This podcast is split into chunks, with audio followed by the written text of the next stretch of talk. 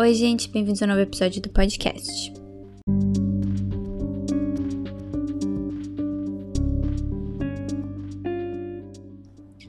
Antes de começar o episódio de hoje, eu só queria pedir desculpas que esse episódio teve uma semana de atraso. Recentemente eu consegui um trabalho como escritora, então as coisas estão um pouco enlouquecidas. 2021 foi o ano dos vampiros, o ano da reinvenção dos vampiros, na verdade. O episódio de hoje e o próximo vai falar sobre as narrativas que envolvem essas criaturas. A Missa da Meia-Noite é a mais nova produção feita pelo cineasta Mike Flanagan para a Netflix. A Missa da Meia-Noite conta a história de uma pequena cidade isolada numa ilha. A população, extremamente católica, terá que rever seus conceitos de religião e fé quando milagres acontecem após a vinda de um padre misterioso. Esse episódio não contém spoilers.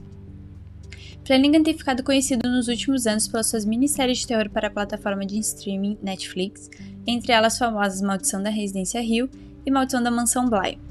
No ano passado, Flanagan anunciou estar trabalhando em mais uma minissérie que já está em produção, que dessa vez é uma adaptação de contos do pai do terror, Edgar Allan Poe.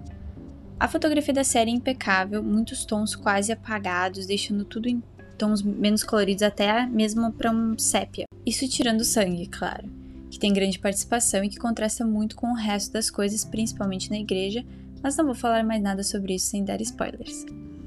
É uma narrativa concisa e que poderia ter sido um pouco mais rápida em alguns momentos. Ela lida muito com os sentimentos e os traumas dos personagens que moram nessa ilha. Com o tom das obras de Flanagan, o interior das personagens tem tanto destaque como o ser que aparece nas sombras. Mas, mesmo assim, é uma história interessante que dá um novo ar para o monstro tão usado no audiovisual, e foi exatamente isso que eu gostei dessa série. E que também porque parece que Flanagan finalmente achou a fórmula para fazer bons finais, que na minha opinião é a única falha da Maldição da Residência Rio.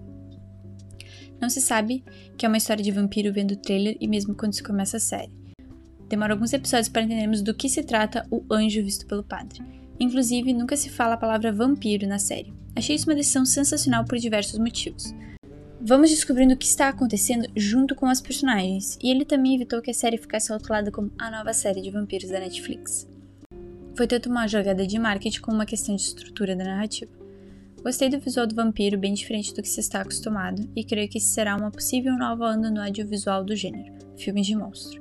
Tenho notado uma certa procura por esses filmes e que é algo que há alguns anos não tinha espaço no mercado, principalmente vampiros. Mas isso está mudando bastante, tendo não só essa série, como também American Horror Story lidando com esses monstros reinventados. Modas e ondas narrativas são cíclicas, como em qualquer mídia, e penso que talvez seja a volta dos monstros. Espero que sim, pois tenham gostado cada vez mais dessas narrativas. Espero que tenham gostado. Até mais.